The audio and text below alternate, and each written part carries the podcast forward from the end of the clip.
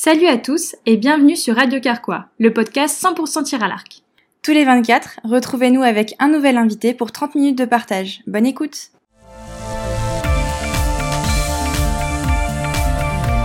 Bonjour, ici Lisa et Audrey. Aujourd'hui, on reçoit Florent Mulot. Bonjour Florent. Bonjour à vous. Merci beaucoup d'avoir accepté notre invitation. On est très contente de te recevoir aujourd'hui. Donc Florent Mulot, en quelques mots, qui es-tu? Tu as aujourd'hui 31 ans, du club de travail Sénart, vice-champion du monde par équipe en salle en 2016, vice-champion d'Europe en salle par équipe en 2017, plus récemment en 2022, vice-champion du monde mixte en campagne, et on peut aussi noter beaucoup beaucoup de médailles sur les championnats de France et des titres de champion de France. Un gros palmarès national en plus de ça. En individuel, par équipe, en mixte, on te retrouve partout. Est-ce que c'est à peu près ça, Flo? Oui, c'est exactement ça. Euh, j'ai réussi à faire quelques petites sélections, mais j'ai jamais été un membre permanent de l'équipe de France sur une saison complète. Mais j'ai fait quelques petites euh, petites perfs qui m'ont valu quelques petits déplacements en équipe et c'était vraiment toujours à chaque fois super sympa et c'est pour ça aussi que je m'accroche pour euh, toujours en refaire d'autres parce qu'à chaque fois c'est des moments euh, absolument géniaux et euh, et du coup la, la scène nationale c'est un peu le l'entraînement et en même temps c'est les c'est la sphère où j'évolue le plus couramment et où je m'amuse où je prends plaisir à retrouver tous les gens du tir à l'arc. Et, et du coup ça, ça je pourrais pas trop louper ça quoi. C'est hyper impressionnant. On attaque avec notre première partie qui s'appelle Question à la volée. Donc une volée au tir à l'arc, c'est combien de flèches? 6 normalement, si tout va bien. C'est 6 en extérieur fita. en extérieur fita, on pense qu'à ça. Attention, hein, parce qu'elle a 3 à la salle, 2 des fois à l'extérieur. Donc c'est 6, donc 6 questions. Est-ce que tu peux nous raconter quand et comment tu as commencé le tir à l'arc? Alors j'ai commencé en 2005. Euh, et avant, je faisais du tennis et euh, donc euh, ça se passait bien, mais j'avais pas trop envie de faire de la compétition et donc j'avais été recalé un peu dans un groupe de débutants, donc je me m'ennuyais un petit peu. à la fin, on tirait même sur la sur la prof pour pour se stimuler, donc c'est vraiment arrivé à un niveau où il fallait que je change de discipline. Et, euh, et donc et ma, ma maman m'avait dit que tiens ça peut être une bonne idée. En plus j'aurais des gros bras musclés. Et donc c'est à dire que c'était un mensonge, mais euh, j'ai quand même essayé et ça m'a plu. J'espère que t'as pas essayé de tirer sur le prof aussi au non, tir à l'arc. tir à l'arc j'ai évité ce genre de choses. Non non ça c'est donc j'ai fait un an d'initiation entre guillemets, enfin dans un club ouais, et puis ça s'est très bien passé. Et du coup j'ai j'ai continué jusqu'à jusqu'à aujourd'hui. Très bien. As-tu un gris-gris? Non. Pas, du tout. Pas du tout, non, non vraiment pas. Non, j'ai pas de, je suis pas très matérialiste, donc j'ai pas de. Ok. Pas de. Pas de, pas de petites choses à toucher ou de, de, petites tics, de tics ou tocs avant de une compétition. stabs, je sais un pas. Un repas de prédilection avant la compétition. Ah, je, je vais vous décevoir, mais j'ai rien du tout de tout, ça. J'ai pas de rituel, j'ai pas de. Okay. Il y a des trucs que je dois faire, j'imagine, mais je m'en aperçois pas tu forcément. Rends pas compte. Okay. Mais ouais, non, j'ai rien de. Non, mais il y a pas de, de déception. ne t'inquiète pas. J'ai eu des trucs ponctuels, mais qui ont jamais duré dans le temps. Ok, euh, d'accord. Est-ce que tu imagines quelle serait ta vie aujourd'hui si tu n'avais pas fait de tir à l'arc? Euh, J'imagine que je serais dans une autre discipline euh, avec autant d'acharnement, je pense. Parce ouais. que euh, finalement, j'ai eu toujours cette euh, polyvalence dans les sports. J'aime bien pratiquer plein de sports différents, euh, les cumuler, et du coup, je, je pense que si ça n'avait pas été tir à l'arc, ça aurait été autre chose. Voilà. Peut-être du coup le tennis Bah non, bah du euh, coup non, peut-être pas. pas. Là, là, je fais du badminton et je joue. Enfin, j'aime bien, mais maintenant que j'ai 31 ans, bah, c'est plus difficile que ouais. quand on avait 15. Mais donc euh, il y avait, j'ai plein de, de, de, sports où je, je m'éclate et je pense que j'aurais pu okay. euh, dans les sports de raquette, mais euh, pas, pas, forcément même dans un autre sport, je pense. Ok, donc t'as un épanouissement dans le sport, tu Voilà, penses ah ouais, le sport. Peu importe. Une école de la vie. As-tu un idole? Ça peut être dans n'importe quel domaine. Avant, c'était Jean-Charles, mais ça a un petit peu changé. J'espère qu'il sera pas trop déçu. Et euh, c'est vrai que maintenant, je prends plaisir à regarder des vidéos de Kimojin quand il tire. Euh, après, euh, de la dire que c'est mon idole, j'ai pas de photo de lui, je, ouais. je pense ouais, pas ouais. à lui quand je tire, etc. Mais c'est c'est une, une, une façon de faire que j'apprécie. Ouais. En même temps, c'est pas dur. C'est un des meilleurs archers mondiaux. Faut pas trop, faut pas trop se bourrer. Mais... beaucoup c'est Brady Ellison, moi c'est plutôt Kimojin. Voilà. Ouais, ok. Oui, un relâchement et puis même une régularité assez Ouais. impressionnante dans le temps, Kimujin. Ouais. Archi coréen. Ouais, c'est ça. Et donc euh, la, la, la rigueur, un peu euh, l'état pur, euh, dans la simplicité. Enfin, c'est quelque chose qui me qui, me- qui me plaît. Ouais. Est-ce que tu peux nous dire quelles sont les personnes qui ont compté ou qui comptent encore dans ta carrière sportive? Effectivement, plus on est vieux, plus la question est difficile parce qu'il y a beaucoup beaucoup de gens. Mais euh, les entraîneurs évidemment, euh, j'en ai eu euh, deux auxquels je pense, donc Emmanuel de 16 qui m'a aidé dans les, les premières années, euh, de ma Ok. 2 à 4 5e année, euh, qui, ouais, qui était qui m'a un peu lancé dans l'activité et, euh, et plus tard euh, Guillaume Humez donc qui est encore euh, actuellement entre guillemets mon entraîneur parce que j'ai pas vraiment d'entraîneur à l'entraînement mais si j'ai besoin je peux je peux l'appeler il me suit et on, on discute régulièrement ensemble euh, voilà.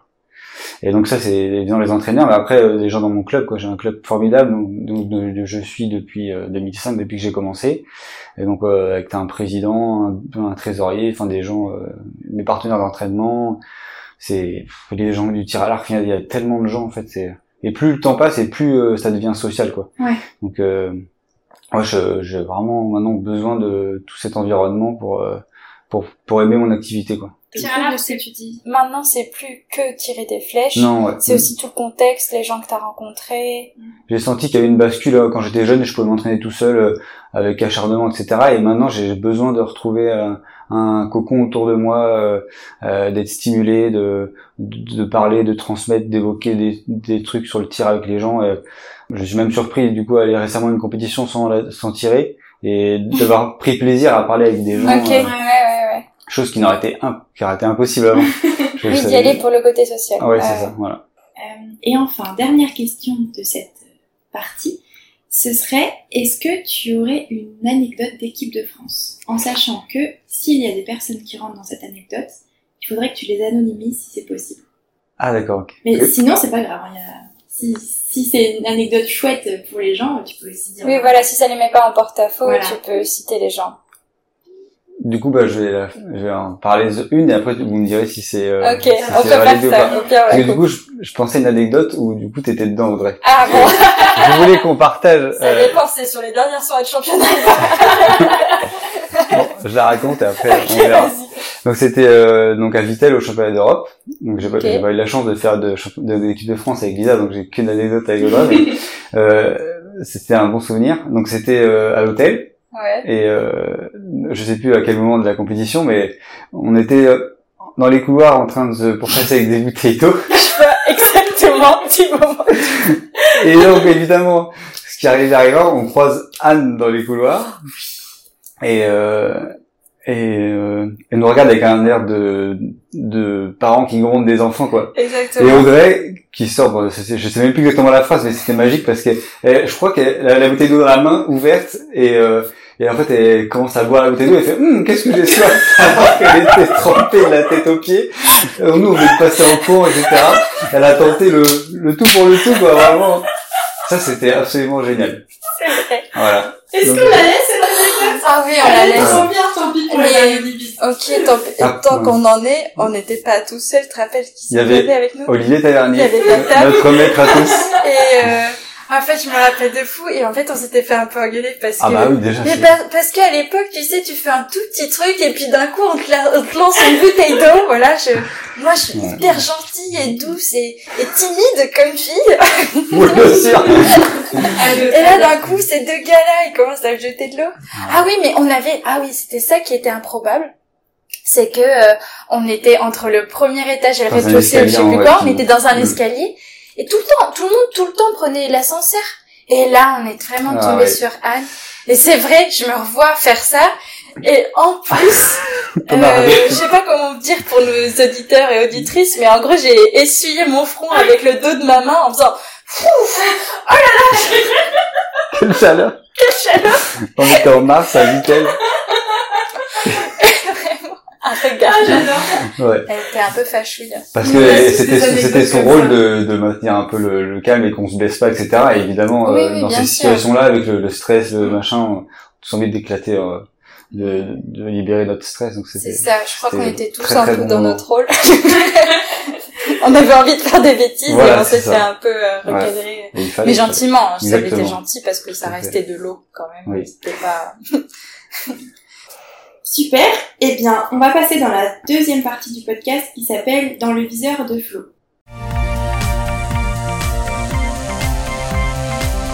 Flo, tu as beaucoup de sélections dans l'équipe de France, comme on l'a dit tout à l'heure dans la présentation. C'est hyper diversifié. Et, euh, et comme on l'a dit aussi, beaucoup de médailles en national dans plein de disciplines. Est-ce que tu as une discipline de prédilection? Quelque chose que tu préfères?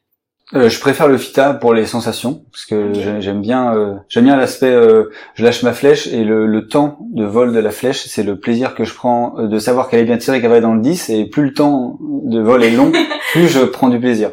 Donc le 70 mètres c'est vraiment quelque chose que j'adore. J'aime bien le 90 mètres mais j'étais pas suffisamment bon pour savoir si elle avait 10 ou pas. Et 6 ah j'avais cru mais non. Mais après c'est vrai que j'ai comme je j'ai jamais été en structure, j'ai toujours fait toutes les disciplines qui s'ouvrent à moi. Donc j'ai commencé par la salle et le fita euh, assez classique et euh, je me suis mis aux campagnes.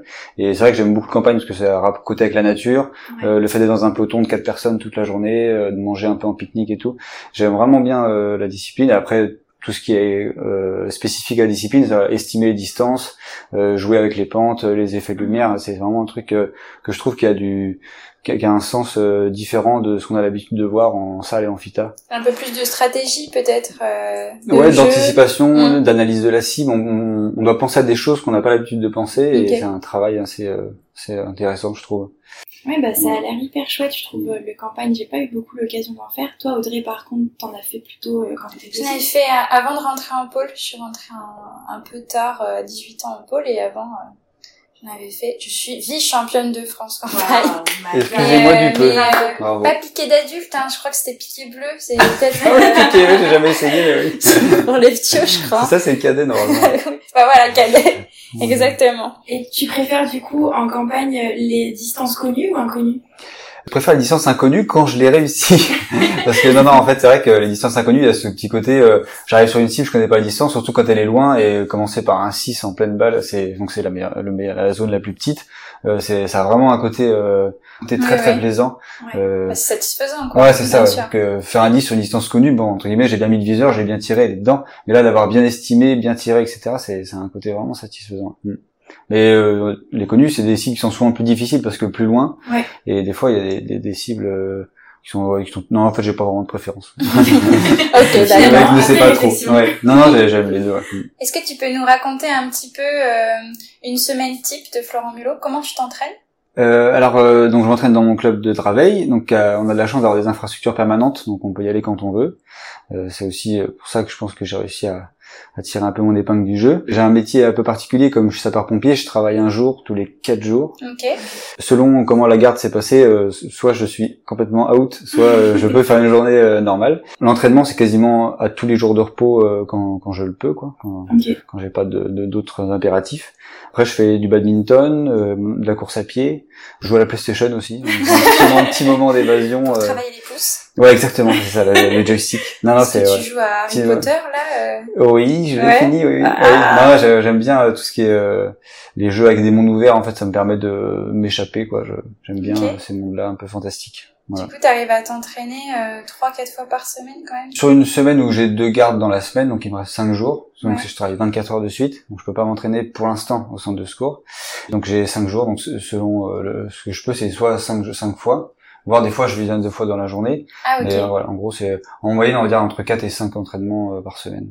Mm. Oui, ce qui est déjà assez, euh, assez mm. impressionnant, quoi. Quand t'as ton travail à, côté, qui te prend mm. du temps, et puis toi, de l'énergie aussi mentale, parce que je suppose que les gardes, je, je sais pas trop comment ça fonctionne, c'est, c'est quoi les plages horaires de garde? Euh, donc c'est 7h30 le matin, on arrive à 7h pour remplacer les collègues qui, qui, qui, qui ont fini leur garde, et après c'est 7h30 le lendemain matin.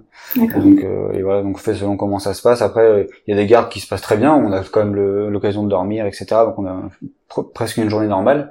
Du coup, après la journée de, s'enchaîne comme comme un repos euh, classique de personnes euh, en week-end, quoi.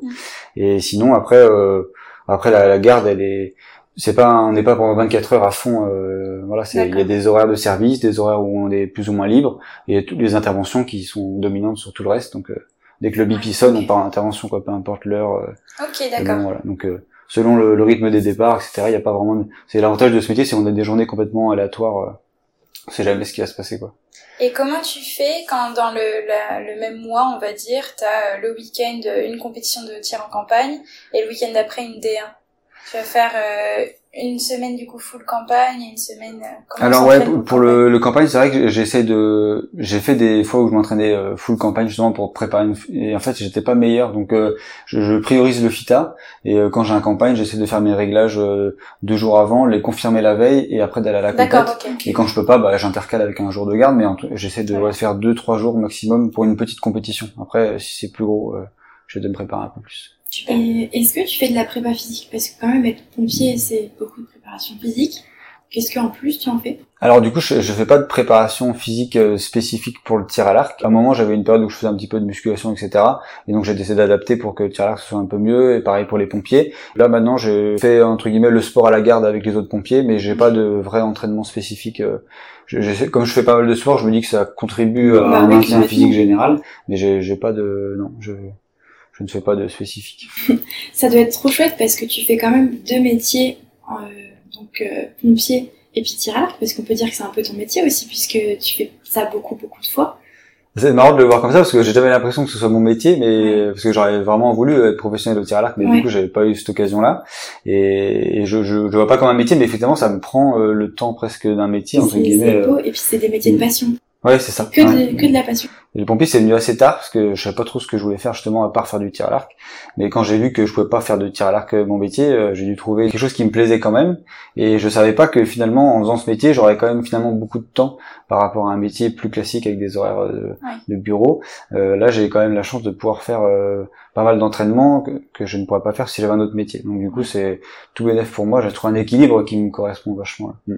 C'est trop bien. Est-ce que euh, tu aurais un instant dans ta carrière qui t'a le plus marqué À part les bouteilles d'eau. à part les arrosages. J'en ai un que j'avais vu en tête il y a pas longtemps. C'était un championnat de France en salle à Vitel, où je me retrouve en finale. Et euh, mon entraîneur n'était pas présent à ce moment-là, donc Guillaume Humez n'était pas présent.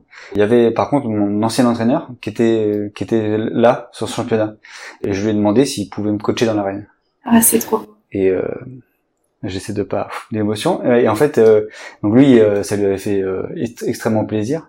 Et euh, donc il avait des petites larmes, mais il avait mis ses lunettes de soleil pour pas que, pour pas qu'on le voit. Et donc il m'avait coaché euh, sur cette finale. C'était pas vraiment un coaching, c'était juste sa présence quoi. Ouais, c'était un euh, accompagnement, ouais. quoi. Hmm c'était une façon pour moi de pouvoir le remercier de tout ce qu'il avait fait pour moi. euh. C'est trop, trop beau. C'était génial. Oh, c'est trop mignon. Ouais. Ça me met la, la cocotte, là, d'en parler. hein. Et puis en plus, tu sais, avant qu'on prépare euh, l'épisode, on s'est dit, c'est sûr, lui, il va avoir un moment où ça va être avec des gens. Un moment, euh, Hmm. pas une médaille ou, quoi que ce soit d'autre, que ce soit un moment beau, quoi. Et Ouais, ça va louper. C'était sûr. Euh, on voulait revenir avec toi sur un dernier moment avant de passer à la troisième partie de notre podcast.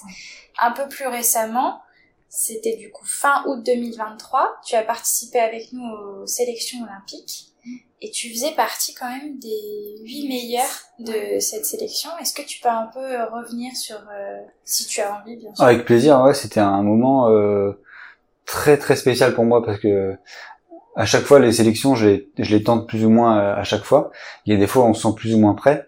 Et là, cette saison, euh, j'avais eu quelques moments euh, forts en, match où euh, j'avais eu vraiment l'impression d'avoir le niveau pour pour prétendre à ce genre de, choses. Après, sur les qualifications, j'étais vraiment plus léger que certains de mes concurrents. Je savais pas entre guillemets toute l'année si j'arrivais à me convaincre que j'avais le niveau ou quoi, etc. Les- quand les gens m'en parlaient, ils me disaient tu fais la sélection, etc. Et en fait, euh, mon discours pendant toute la saison, il a évolué parce que tout le monde parlait des Jeux Olympiques, notamment au boulot, etc. Et mes, mes proches, etc. qui connaissent pas forcément le tir à l'arc. Et en fait, ma- mes réponses euh, sur la même question changeaient au fur et à mesure de la saison. Et j'y croyais de plus en plus euh, en arrivant à cette sélection. Et effectivement, euh, premier tir, première série, premier tir je fais ouais. ma meilleure série que j'ai jamais fait. Mm. Donc je fais une série à 340 qui est à très haut niveau, c'est pas incroyable, mais pour moi c'était quand même déjà euh, quelque chose. En finissant par une volée parfaite à 60, pareil que j'ai jamais fait en compétition. C'était incroyable quoi, de vivre ça à ce moment-là, la première série. Et euh, les gens qui commençaient à me dire mais comment tu vas faire quand tu rentreras à l'INSEP l'année prochaine euh, On m'a affiché qui me posait la question. Euh, moi je savais pas trop quoi répondre parce que j'avais pas envisagé ça. Enfin j'avais envisagé mais je j'avais pas encore les, les infos de savoir comment ça pouvait se passer. Et en fait euh, à part cette première série, finalement toutes les autres séries d'après étaient plus classiques, plus qui correspondaient plus à mon niveau de l'année. Et euh, ce qui fait que j'ai quand même réussi à être dans les 8, mais en fait parce qu'il y a eu cette série-là au bon moment, alors que les autres étaient pas encore forcément dans la compétition encore chaud. Et donc euh, je suis arrivé euh, huitième euh, un peu à l'arrache quoi euh, sur les trois derniers jours où il y avait les matchs. Pareil, il y a eu des très bonnes choses et, et puis des choses insuffisantes. Du coup, je suis resté à la huitième place. Mais euh, du coup, j'ai vraiment cru ouais, pendant pendant un moment. Les gens aussi y ont cru. Ils m'ont tous manifesté ça, m'ont envoyé des messages les premiers jours en disant allez et tous les jours accroche-toi. S'ils voyaient que je descendais au fur et à mesure, tout le monde comprenait pas le mode de select, mais moi j'étais vraiment dans cette de cette semaine euh, un peu incroyable hors du temps, euh, savoir si ma vie allait changer du jour au lendemain, parce que moi j'ai jamais été en structure, j'ai tout un, un équilibre de vie qui est, avec mon métier, le tir à l'arc, le club, et là de me dire euh, d'un coup je je vais plus pouvoir faire mon métier, je vais le faire voilà différemment. Je vais être à l'INSEP, je vais être en structure, je vais avoir un entraîneur derrière moi tous les jours. Entraîner euh, avec Lisa et Audrey. Ouais, c'est clair, l'enfer. non, avec avec, avec d'autres gens. Enfin, du coup, je pense surtout aux garçons que euh, j'étais plus avec mes partenaires d'entraînement. enfin, tout allait changer. Mm. Et en fait, je me suis aperçu euh, après cette cette compétition une fois que j'étais huitième et que j'étais exclu du, enfin, j'étais pas inclus dans le collectif, on va dire, des six personnes. je me suis aperçu que j'avais fait des choses en amont, par exemple payer ma licence de badminton, mhm.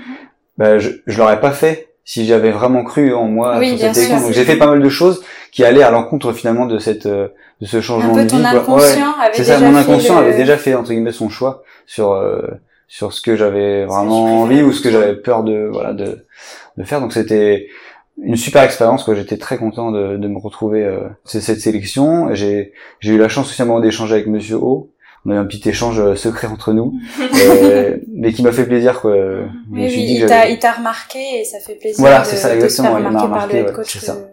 Et je me suis aperçu que finalement, euh, même si euh, il y avait toute une partie de, de la fédération qui a entre guillemets jamais inclus les, les profils un peu comme moi qui étaient un peu en externe.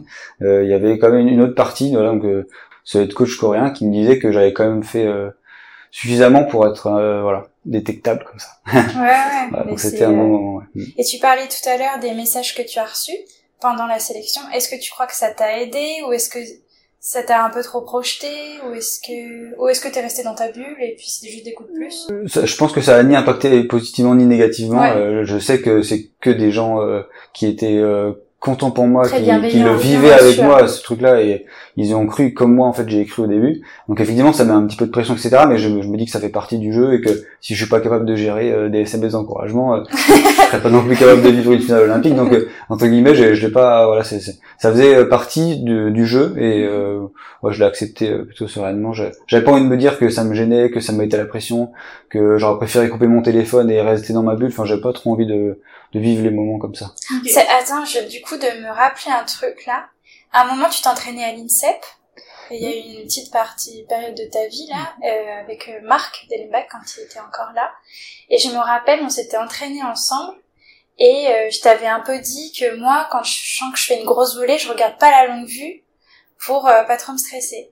Et tu m'avais dit, et moi ça me marque et ça m'aide encore aujourd'hui, que une fois t'étais en compète ou je sais plus en entraînement avec Marc et t'avais dit regarde dans ta longue vue, t'as 5-10 ou alors t'as 2-10 et c'était un volet de 3 et toi t'avais dit bah oui mais ça va me ça va peut-être un peu me projeter. Il dit bah oui mais quand tu seras en arène soit aux Jeux Olympiques ou en Coupe du Monde et que tu vas voir tes deux gros 10 hmm. sur une cible va bien falloir que tu t'habitues à voir que t'as fait de la perf.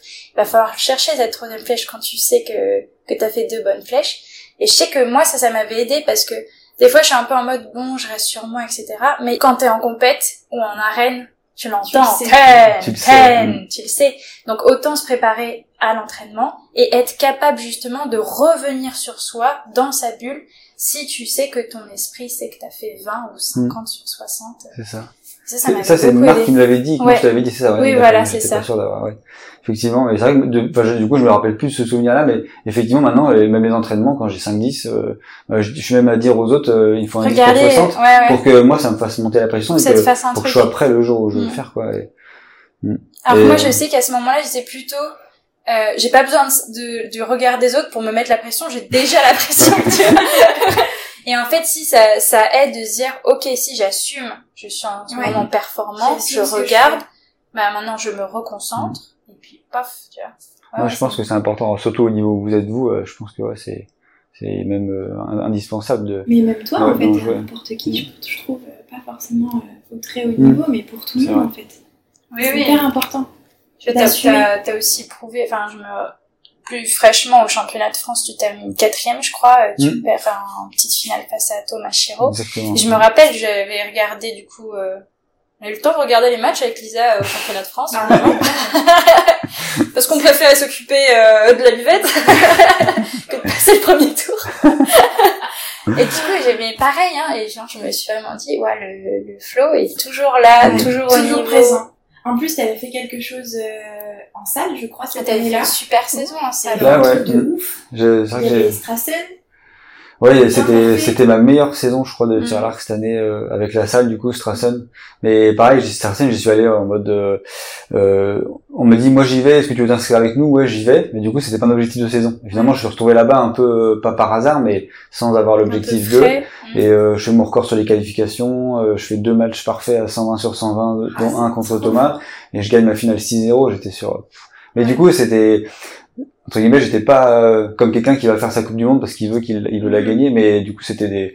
Et après, tout, la saison salle, c'était ma meilleure saison salle. euh, Je finis euh, troisième au championnat de France. Après, il y a eu le FITA, euh, quatrième euh, qui se contre Thomas. Après, en campagne, j'ai fait troisième. Enfin, c'était vraiment... Je, fais- je faisais... Fait- j'ai fait- saison. tous les carrés, j'étais- saison. Partout, on le voit partout en fait. Ouais. Sur le D1, j'avais réussi aussi. Enfin, c'était c'est vraiment une super saison de, de, de match. Eh bien, écoute, on va attaquer notre dernière partie qui s'appelle Rapide comme une flèche.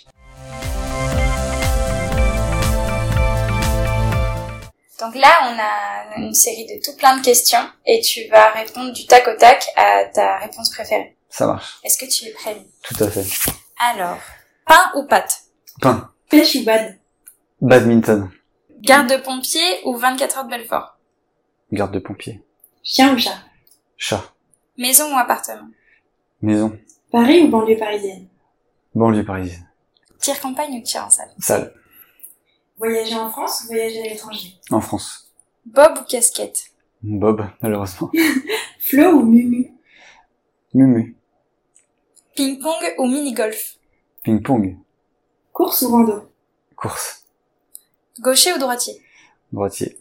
Longue vue ou jumelle Euh, longue vue. Équipe ou mixte L'équipe. Compète sous la pluie ou compète dans le vent Dans le vent. Fondue savoyarde ou fondue bourguignonne J'aime pas le fromage. Ah, Je suis désolé. Non J'ai raté la question. Ah, Notre cœur se brise en mille morceaux Je suis vraiment navré. Ah non, on est tellement team fromage C'est pas grave, on t'aime bien. Merci. Je vais garder. Eh ben écoute, merci Mumu pour ton temps. Merci à vous de m'avoir invité. C'était un plaisir de discuter avec vous. Si vous avez aimé cet épisode, laissez-nous un commentaire. N'hésitez pas à nous suivre sur Instagram. C'était Lisa et Audrey et à bientôt sur Radio Carquois.